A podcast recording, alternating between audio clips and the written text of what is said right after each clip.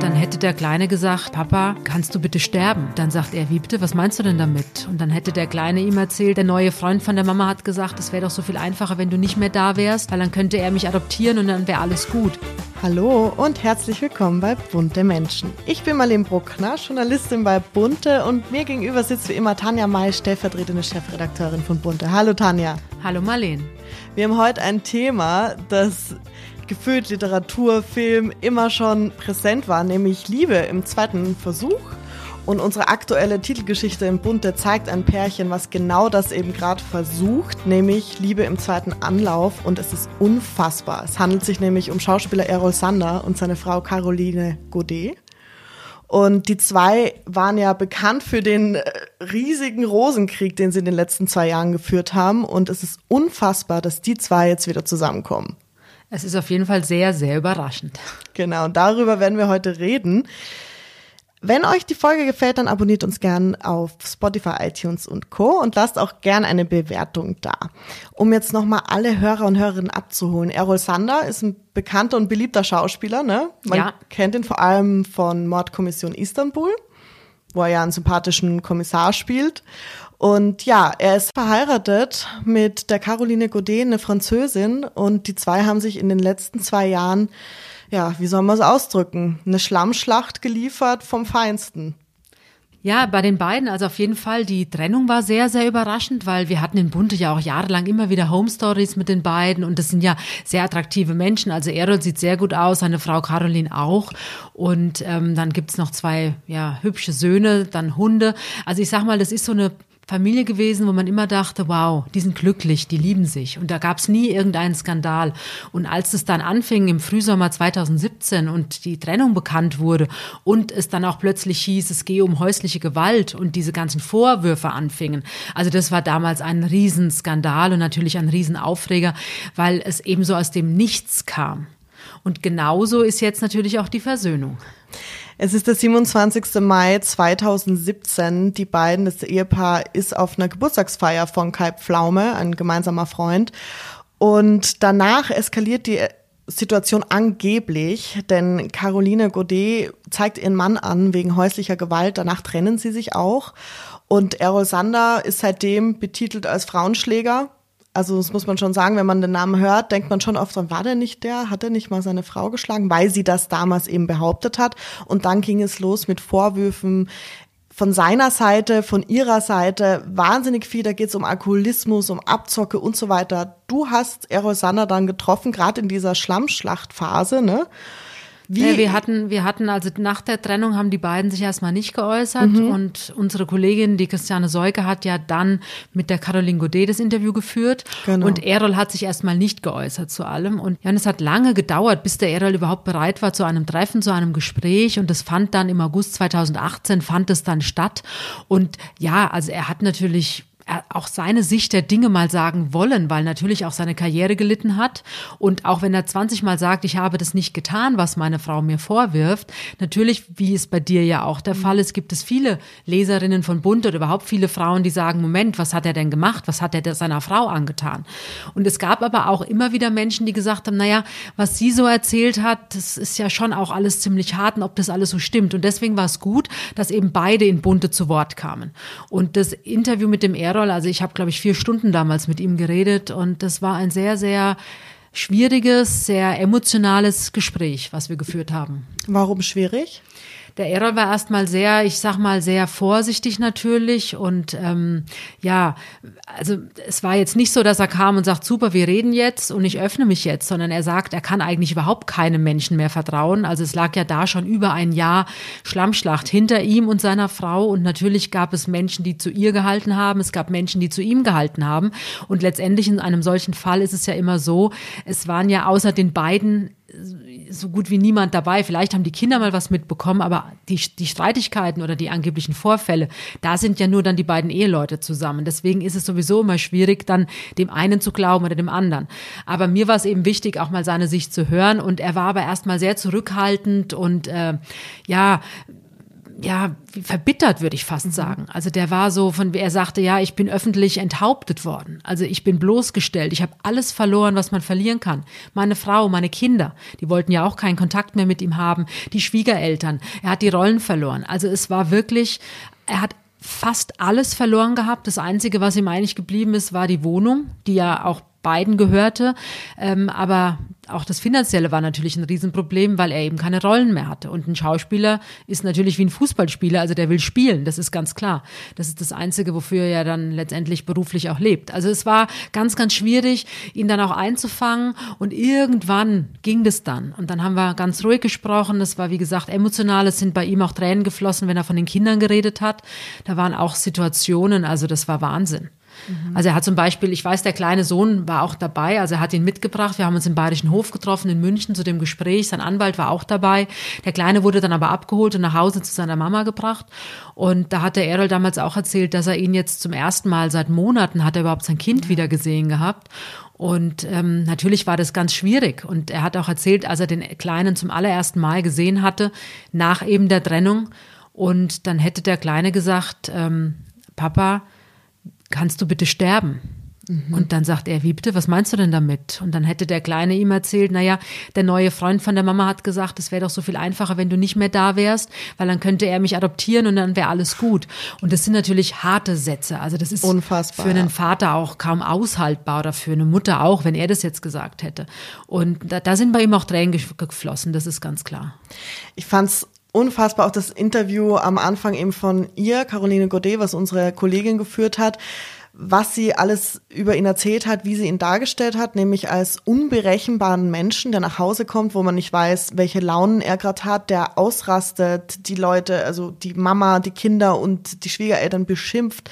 So hat sie es dargestellt. Ähm, in deinem Interview hat er aber auch ordentlich ausgepackt also er hat sie jetzt auch nicht gut wegkommen lassen. Ne? Nein, also nein, die beiden haben sich nichts geschenkt. Also ähm, sie hat ihn als Schläger hingestellt und sie hat ihn als, wie du es eben geschildert hast, und er hat sie auch also er sagte, sie sei medikamentenabhängig und sie, sie würde lügen und ähm, sie habe psychische Probleme. Also harter Stoff von beiden Seiten. Also ganz klar, mhm. die haben sich da nichts geschenkt und die Scheidung war ja auch eingereicht.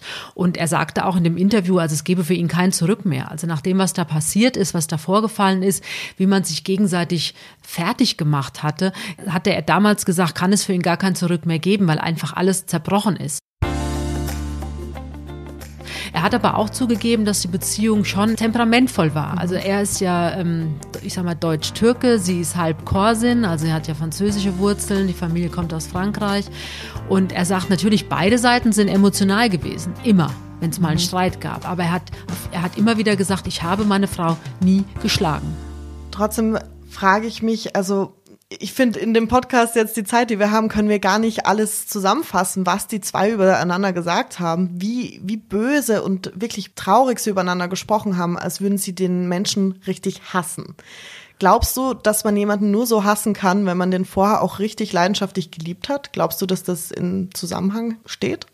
Es gab ja immer wieder Fälle, auch in der Geschichte oder auch in Amerika. Also mir fällt natürlich immer wieder, oder ich glaube, jedem fällt spontan äh, Liz Taylor und Richard Burton ein. Also das mhm. war ja auch so eine, ich sag mal, Hassliebe. Also die waren ja voller Leidenschaft, voller Liebe füreinander. Und genauso schlimm ist es dann ins andere Gegenteil umgekehrt, als sie sich wieder getrennt hatten. Und die haben, glaube ich, fünfmal geheiratet, die beiden. Also ich glaube schon, dass da was dran ist, weil wenn mir der andere komplett egal ist, dann lasse ich ihn ja gehen. Aber mhm. in dem Fall, also das, das kommt ja immer wieder vor bei Prominenten auch. Also Beispiel Natürlich in Deutschland ganz großer Fall ist der frühere Bundespräsident Christian Wulff und die Bettina Wulff, die damalige First Lady. Die haben sich ja getrennt. Ja, dann waren sie zweieinhalb Jahre getrennt und dann haben sie sich wieder versöhnt und haben dann auch noch mal geheiratet, aber dann zweieinhalb Jahre später waren sie wieder getrennt, obwohl sie gerade ein Haus gebaut hatten, obwohl die Kinder happy waren, dass Mama und Papa wieder zusammen waren oder der kleine Sohn happy war. Also ich glaube schon, dass man das dann auch wirklich will dass dieser Vorsatz da ist von beiden Seiten und dass man natürlich auch merkt, was hatte ich verloren und jetzt habe ich es wieder und dass man dann sich die größte Mühe gibt, dass es funktioniert. Und ich glaube auch, dass es bei Errol und Caroline so sein wird mhm. oder so ist. Also die haben jetzt ganz klar den Wunsch, dass es funktioniert und ich wünsche ihnen auch, dass es funktioniert. Aber ich stelle es mir extrem schwierig vor, wenn da eben so eine Vergangenheit war. Also bei Christian und Bettina Wulff war es ja so, dass sie einfach sich in einen anderen Mann verliebt hat. Das passiert, also das ist nicht mhm. schön für den, der verlassen wird, aber es sind Gefühle, die kann man nicht steuern oder man versucht es zumindest und dann geht man. Aber in dem Fall jetzt Errol und Caroline, also da ist ja wirklich alles zerstört worden an Vertrauen, an, an, an Respekt, an Liebe, was man sich vorstellen kann. Also von daher ist diese Versöhnung jetzt natürlich, also die toppt für mich eigentlich alles, was ich bisher erlebt habe in meinem Beruf. Man darf auch nicht vergessen, dass die zwei Kinder haben. An heute neunjährigen Elias und den 17-jährigen Marlon. Und tatsächlich war es ja so, dass Errol Sander den Marlon dann zwei Jahre nicht gesehen hat. Also sie hat ihm wirklich das Kind auch entzogen sozusagen oder das naja, Kind war der ja Errol schon alt hat genug. den Marlon meines Wissens bis heute nicht gesehen. Mhm. Der lebt ja in Frankreich, also der ging da auf ein Internat. Ich glaube, jetzt ist er bei den Großeltern, geht da zur Schule. Und der Marlon hat sich ja damals nach der Trennung von Caroline eben hat der Marlon sich von seinem Vater abgewendet. Und darüber hat der Errol auch in dem Interview mit mir gesprochen. Und das war für ihn natürlich ganz, ganz schlimm. Also ja, den Kleinsohn, mit dem konnte er doch reden und den konnte, der liebt natürlich seinen Papa. Das ist ja klar, der liebt die Mama und der liebt den Papa. Der Marlon ist jetzt 17 17. Da wird es, glaube ich, schwerer werden, den jetzt wieder einzufangen. Es ist ja auch so ein großer Image-Schaden, was ich schon angesprochen habe, äh, für Errol Sander. Ich meine, sie ist ja nicht bekannt. Sie hat jetzt auch, würde ich sagen, jetzt keinen Beruf, wo man sagt, also sie macht ja wahrscheinlich gar nichts. Ne? Also ja gut, sie hat die Kinder natürlich großgezogen, genau, klar. Und die gemacht. waren immer ein Team, die beiden. Also mhm. Errol ist der Schauspieler und sie konnte natürlich auch oft mitkommen dann zu Dreharbeiten, also dass die Familie einfach läuft und auch funktioniert, wenn er viel gedreht hat. Das finde ich schon in Ordnung. Also das ist ein Team. Mhm. Aber für ihn war es eigentlich noch viel, viel schlimmer, genau. weil natürlich ihn kennt fast, also ihn kennen viele Menschen, ihn kennen viele Frauen, er ist ein gut aussehender Typ, wie gesagt, berühmter Schauspieler und war auch ganz oft in Bunte abgebildet oder ist es ja immer noch, aber nein, aber ich denke, auch wenn Errol am, am Flughafen steht oder wenn er einkaufen geht oder egal, also man erkennt ihn einfach. Und deswegen war es für ihn, glaube ich, noch viel, viel härter, was da über ihn behauptet wurde, damit umzugehen, als jetzt für die Caroline. Also die kennt man natürlich nur, wenn man wirklich großer Errol Sander-Fan ist und eben auch weiß, genau. wie sieht die Frauen, wie sehen die Kinder aus, ja.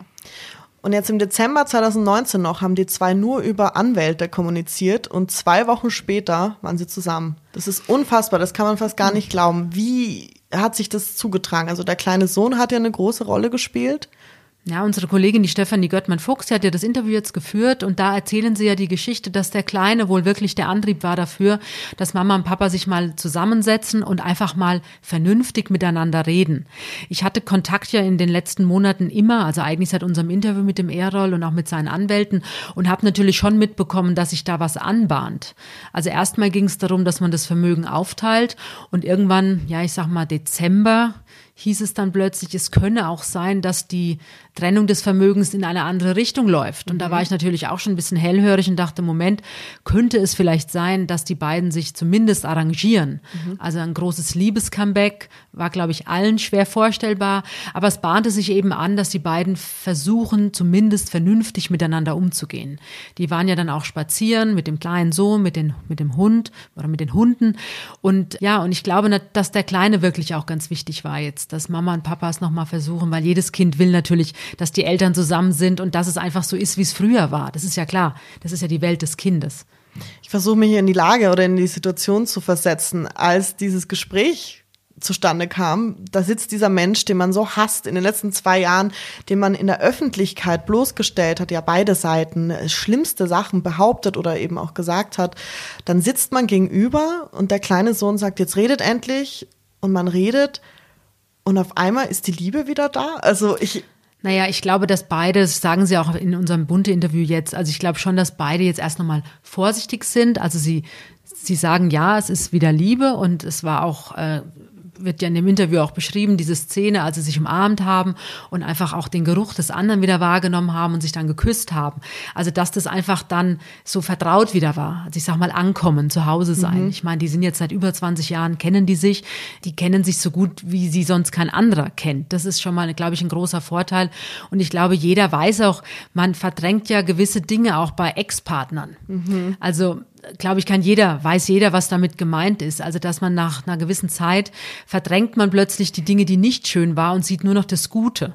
Und vielleicht war das bei den beiden einfach so, dass da auch so eine gewisse Ruhe eingekehrt ist jetzt bei beiden, unabhängig voneinander und dass dann letztendlich doch einfach nur der Wunsch da war, dass dieser Krieg, dieser Rosenkrieg aufhört und dass man einfach in der Lage ist, sich wieder normal zu unterhalten. Dass es dann natürlich so weitergeht, wie es bei den beiden passiert ist. Also das ist ja wirklich, äh, im Film würde man sagen, das ist einfach zu viel, aber ja. du siehst, das Leben schreibt immer die schönsten Drehbücher. Das kann man sich ja kaum ausdenken, sowas.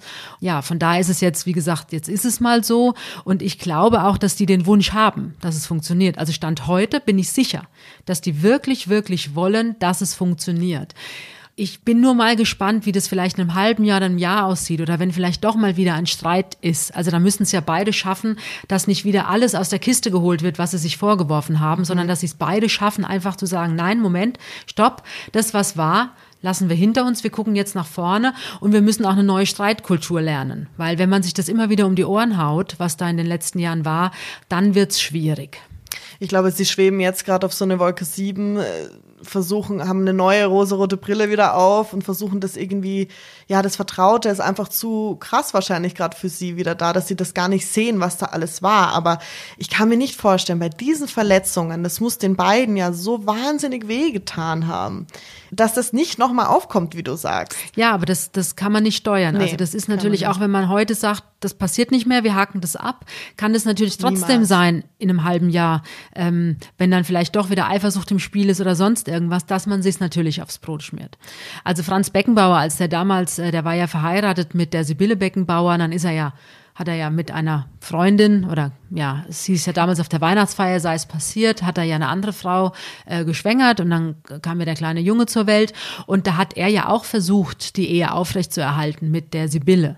Und die haben sich auch getrennt nach einer gewissen Zeit. Also ich glaube, dass es schwierig ist, einfach zu verdrängen oder zu vergessen, was der andere einem angetan hat. Jetzt haben die beiden sich natürlich gegenseitig viel angetan. Also vielleicht haben sie eine Chance. Ich weiß es nicht. Vielleicht gehen sie auch, holen sie sich auch Hilfe, wenn sie merken, es droht wieder zu kippen. Aber ich, und die Caroline sagt ja auch in dem Interview, sie ist wirklich wieder verliebt und sie versucht ihn auch zu erobern, den Errol, und sie versucht sich hübsch zu machen und einfach so wie am Anfang einer Beziehung. Man lernt sich kennen, man datet, man macht sich besonders hübsch für den Partner und, und in der Phase sind die gerade. Also die sind im Moment wieder frisch verliebt.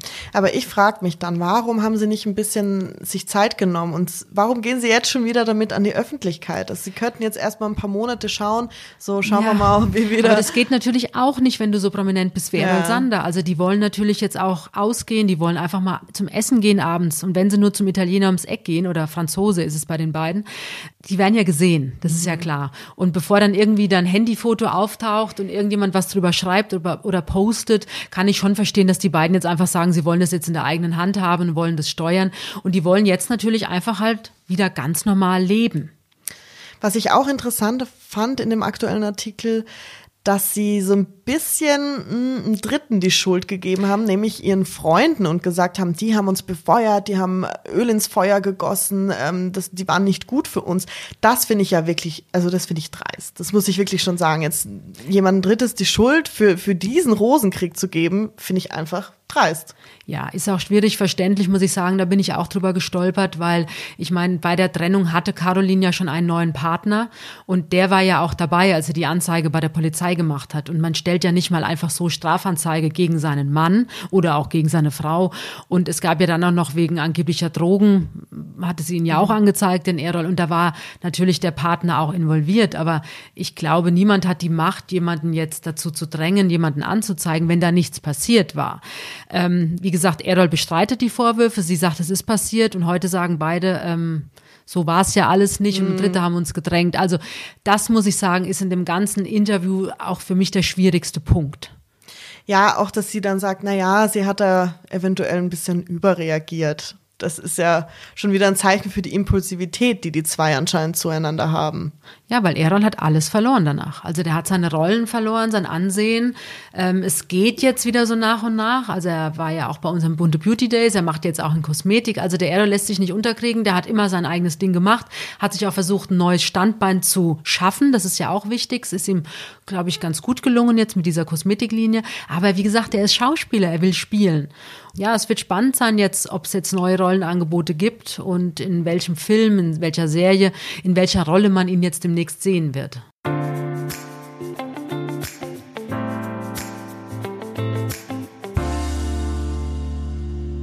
Ich meine, das kennt man ja, zum Beispiel auch von Hollywood oder von Serien. Also in Sitcoms ist es eigentlich total beliebt. Immer diese On-Off-Beziehung, ne? Immer diese, dieses Paar, das eine Paar, was es irgendwie nicht hinbekommt am Ende von, von der Sitcom, wie Ross und Rachel bei Friends zum Beispiel.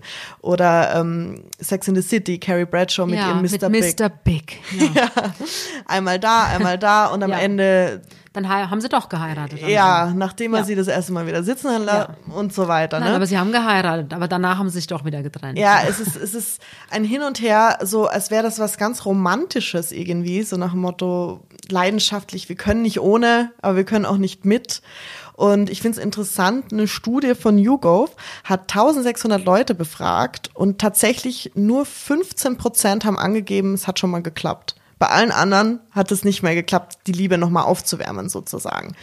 Und ich kenne es von meinem privaten Umfeld, also meine Eltern tatsächlich. Da hat es geklappt, die sind seit Teenager zusammen, war immer mal on-off und seit dem ersten Kind, Mitte 20, als sie dann waren, sind die dann auch zusammen geblieben. Ist aber natürlich harte Arbeit und nicht selbstverständlich, vielleicht weil sie auch noch so jung waren. Ich habe aber auch eine andere gute Freundin, die hatte in den letzten zwei Jahren immer mal on-off mit ihrem Freund und was man halt sehr gut merkt, ist Vertrauen das ist halt weg, ne? Wenn dann einmal der Bruch da war, ist es wahnsinnig schwer für, meistens für einen Part, der vielleicht verlassen wurde, nochmal zu vertrauen. So, bei jeder kleine, kleinen Sache denkt man, oh Mann, das kann ich jetzt nicht glauben, der will da wieder was oder da wieder was und dann ist man unsicher. Und ich glaube, diese Unsicherheit, die bringt dann doch die Beziehung wieder zum Brechen. Ja, ich denke, Respekt ist wichtig, Vertrauen ist natürlich ganz wichtig und es ist immer schwierig, wenn man Erwartungen hat an den Partner und der gibt sich vielleicht die ersten Wochen oder Monaten Mühe und es funktioniert auch, aber irgendwann ist man doch wieder im alten Fahrwasser drin und ich glaube, das ist schwierig. Und die beiden sind im Moment verliebt und das ist ja auch kein typisches On-Off. Also das ist ja nicht so, dass die heute sagen so und morgen so oder alle mhm. paar Wochen, sondern die waren ja jetzt zweieinhalb Jahre wirklich getrennt. Erold sagt ja auch, er hat einfach gemerkt, was er verloren hat also seine Familie, seine Frau, seine Kinder. Und das war für ihn das Wichtigste. Und ich vermute mal, dass sie das ja auch gemerkt hat. Also dass natürlich auch für die Kinder, gerade auch für den Kleinen, der hängt ja auch am Papa, dass es einfach doch wichtig und schön ist, wenn dieses Umfeld da ist.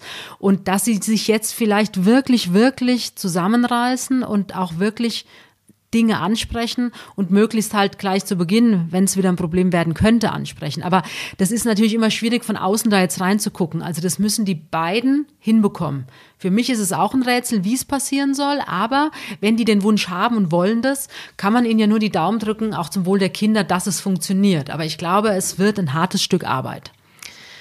Ich muss sehr ehrlich sagen, ich bin skeptisch. Also ja, die Caroline sagte ja auch in unserem bunte Interview jetzt, dass auch die Anwälte skeptisch sind, weil die Scheidung liegt ja jetzt, also die Scheidung ist zurückgezogen und auch ähm, das, die Aufteilung des Vermögens, das ist jetzt alles zu beiden Teilen gleichermaßen geregelt worden. Also auch die Anwälte seien skeptisch gewesen, aber sie sind davon überzeugt, dass sie es schaffen. Hast du sowas schon mal erlebt? Naja, ich habe, ich persönlich, mhm. ähm, nein. nein, also ähm, nein. Und im Umfeld? Naja, ich habe halt die Wulf-Trennung damals ja mitbekommen live, mhm. also die Trennung und dann vor allem wieder die Versöhnung und ähm, war ja mit einer der ersten, die wusste, dass Christian und Bettina Wulf sich wieder versöhnt haben und es nochmal versuchen und nochmal heiraten wollen, weil sie es wirklich, wirklich ernst gemeint haben. Und ich habe mich natürlich gefreut für ihn vor allem, weil ich damals eben wusste, wie sehr er gelitten hat unter der Trennung von seiner Traumfrau. Das war Bettina ganz klar. Und wie glücklich er dann war, dass es wieder funktioniert hat und auch natürlich zugunsten der Söhne, also vor allem der kleine Sohn. Und sie waren wirklich glücklich und auch Bettina und die haben ja dann geheiratet nochmal, also auch kirchlich geheiratet. Das war ihnen beiden auch ganz wichtig.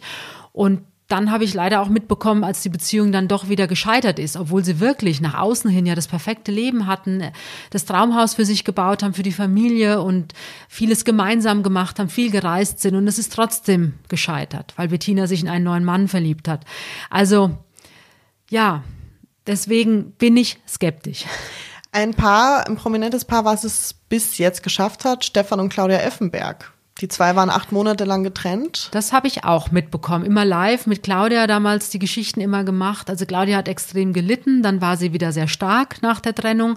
Dann kam Stefan wieder zurück. Du hast recht. Also die beiden haben auch verschiedene Trennungen gehabt. Die haben ja dann auch noch geheiratet, dann doch wieder getrennt. Und die sind heute wirklich ein gutes Team, die beiden. Ja, du hast recht. Also bei den beiden funktioniert es.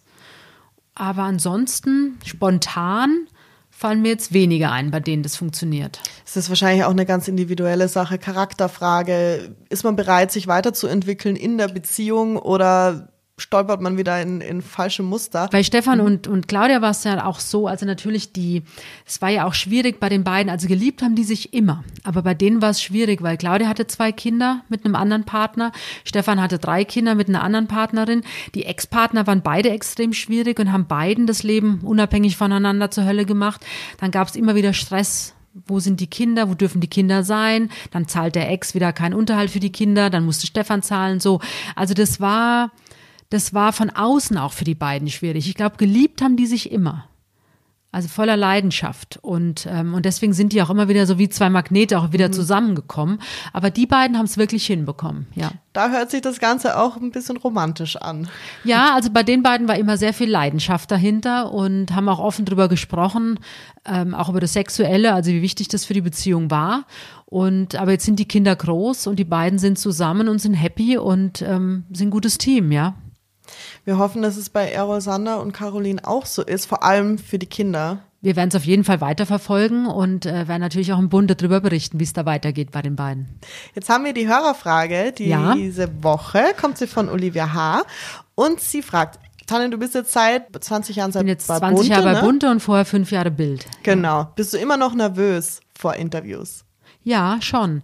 Ich bereite mich ja auf jedes Interview extrem gut vor. Und es sind immer so die ersten fünf Minuten, wo du weißt, okay, es klappt oder es klappt nicht. Ist man sich sympathisch, hat man eine Wellenlänge. Und wenn das scheitert, dann wird's ganz, ganz schwierig. Also von daher muss ich sagen, so eine positive Aufgeregtheit ist auf jeden Fall immer da. Hast du da ein Beispiel, wo es mal gescheitert ist? Also musst jetzt keinen Namen sagen, aber so die Situation? Ja. Also ich hatte, ich weiß, Maximilian Schell, er lebt jetzt nicht mehr, großer Star, auch in Hollywood, auch in Deutschland natürlich ein Riesenstar. Und er hat sich, weiß nicht, da war ich noch ganz jung bei Bunte und er hat sich damals von seiner Frau getrennt junge Frau. Und mich hat man dann zum Interview mit ihm geschickt, weil er war in München sowieso und hat Interviews zu seinem Film gegeben über seine Schwester Maria Schell. Und ich sollte dann da hingehen und sollte versuchen, mit ihm über die Trennung zu sprechen. Und ich hatte mich vorbereitet und hatte wirklich tausend Fragen überlegt zu diesem Film und wollte dann so nach Frage 25 wollte ich so auf die Trennung übergehen.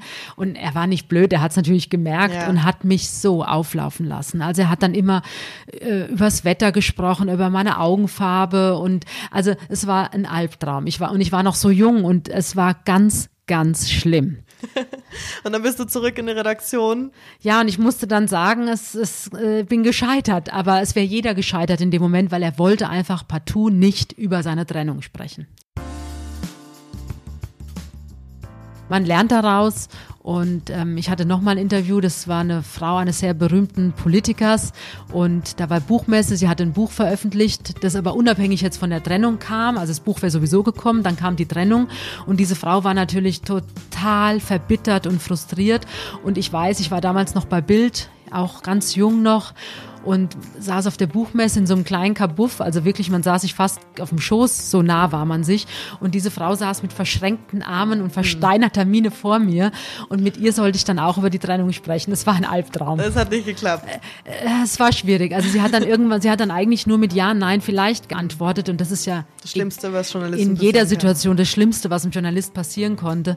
Ich war damals klatschnass geschwitzt, das weiß ich noch, ein Albtraum, aber was er nicht umbringt, macht er nur härter. Also von daher, man lernt natürlich aus solchen Situationen und wünscht sich das nicht oft. Also es sind ja Einzelfälle.